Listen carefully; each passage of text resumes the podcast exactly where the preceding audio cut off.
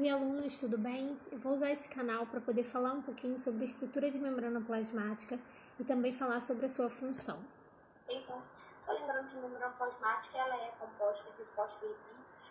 Essa composição a gente falou um pouquinho na, na aula de bioquímica, tá? Então, ela é composta por uma bicamada fosfolipídica e também proteínas que estão ali ah, em associação a esses fosfolipídios. Além disso, você também tem açúcares, tá? Esses açúcares compondo, então, a estrutura de membrana, ok?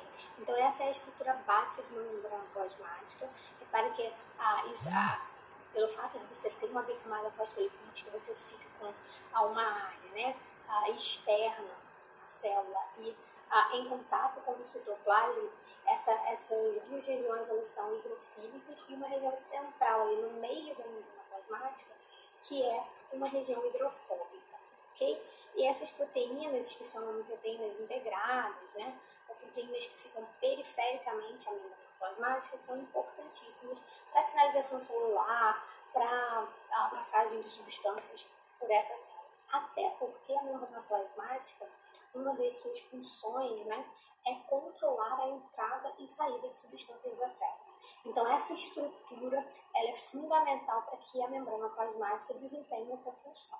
Tá? Então, aqui é só um esquema mostrando mais uma vez os componentes da estrutura da membrana plasmática e falando um pouquinho sobre a, algumas estruturas que ficam por fora, né, externas à membrana plasmática, como por exemplo o glicocálix, que ah, nada mais é do que uma, uma, um tapete de açúcar que fica por fora dessa célula, muito importante em reconhecimento é, celular, está relacionado, por exemplo, à rejeição de órgãos, né? São esses componentes do glicocálix que normalmente estão relacionados à rejeição de órgãos nos transplantados.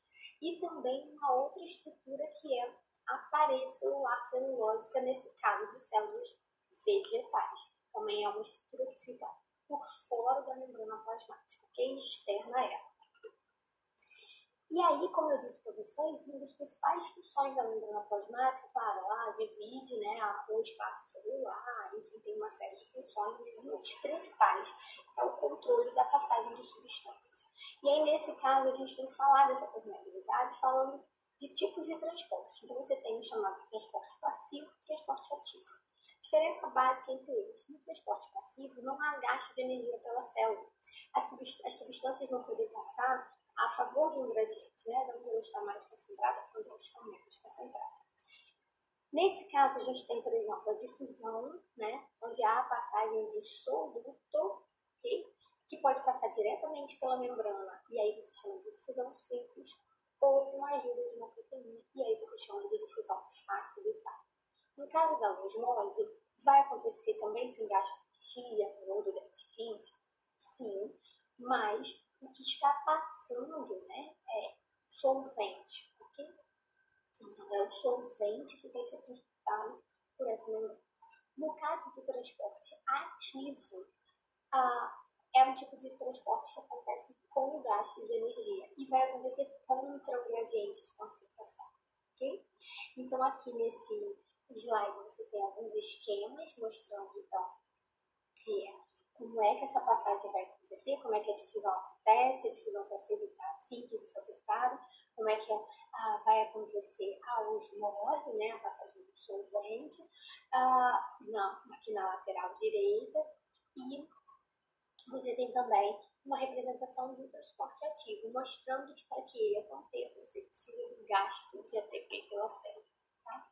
E aí uh, eu vou falar um pouquinho mais sobre a osmose, mostrando essa imagem, porque a osmose muitas vezes ela é cobrada com, com a utilização de questões com células, okay? então células animais e vegetais uh, sendo utilizadas aí como modelo para osmose. Então, tá, uma, uma informação que a gente sempre tem que falar é a questão da comparação entre soluções. Soluções com a mesma concentração são chamadas de isotônicos, concentrações quando essa solução tem concentração mais alta do que a outra, são soluções hipertônicas. Quando elas têm menor concentração da substância que você está considerando, são soluções hipotônicas. Okay? Então, eu vou pegar a célula animal, uma massa, por exemplo, quando colocada numa solução hipotônica, isso significa? significa que ela, essa solução tem menos sais, está menos concentrada do que a própria massa, né? as soluções que estão no interior dessa massa. Qual é a tendência? A tendência é que a, o solvente entre nessa célula e ela então vai ah, estourar, certo? Quando você tem uma célula em solução isotônica, massa isotônica, a, a entrada e a saída de água acontece num fluxo semelhante, né? Então você não tem alteração no celular. No caso da colocação dessas células, no tratamento dessas células com soluções hipertônicas, o que vai acontecer é que, como ela é hipertônica, a concentração das substâncias está mais alta fora do que dentro da célula. Ou seja, haverá uma tendência à saída da água da célula para a solução. Consequentemente, essa célula vai murchar. Okay? Das diferenças básicas entre a osmose acontecendo na célula animal e na vegetal é que na vegetal a parede celular ela protege essa célula contra a lise, enfim, contra a destruição completa dessa célula. Então ela é super importante ah, em, em, em questões vestibular, porque ela na verdade vai te dar uma condição que é diferente do que acontece na célula animal, ok? Nesse caso você tem, por exemplo, no caso da célula vegetal, você tem, por exemplo, um termo que é muito usado, que é, por exemplo, turgência. Então, turgência significa que a célula está túrgida, ela está cheia, repleta de líquido, ok? É, quando você tem uma célula que sofre plasmólise, é quando ela está murcha. Tá? Então, uma célula vegetal, por exemplo, se colocada em solução hipertônica, ela pode um, perder água, né? E aí ela vai sofrer o processo de plasmia. Se você coloca essa mesma célula numa solução hipotônica, né? então ela passa a ter uma tendência a ganhar a líquido, ganhar solvente, o que vai acontecer é que é, esse processo é chamado de deplasmólise. Essa célula está voltando ao seu estado natural.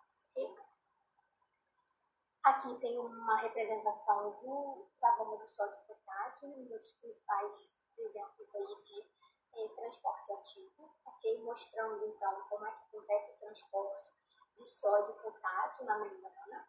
Mostrando para que isso aconteça, você precisa ter ATP, precisa de energia para que isso aconteça. E mostrando que você tem, a partir daí, uma diferença de, dessas substâncias, né, de sódio e potássio, dentro e fora da célula o que vai dar, na verdade, uma diferença de carga. E essa diferença de carga, por exemplo, é super importante para a transmissão dos impulsos nervosos, que a gente vai ver mais para frente. Okay? Uma outra forma de transporte pela membrana são, a, a, são os transportes que acontecem a, por é, fagocitose, endocitose, né, num processo completo chamado de endocitose, pode ser fagocitose ou pinocitose, tá bom? Na endocitose, ou seja, endo para dentro, né, você vai ter a internalização de material, que pode ser por fagocitose, então você tem pseudópodos sendo formados, ou que vai englobar material e internalizar esse material.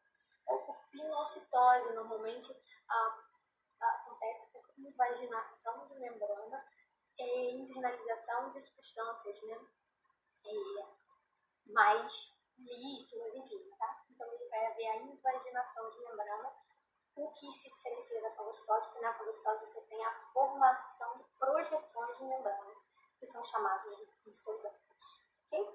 Então, além da endocitose, né, transporte para dentro, você tem também a exocitose, que vai ser o transporte de substâncias para fora, tá?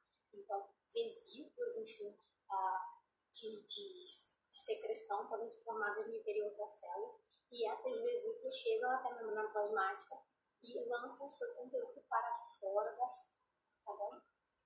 E basicamente era isso que eu queria falar para vocês hoje. Não deixem de olhar o material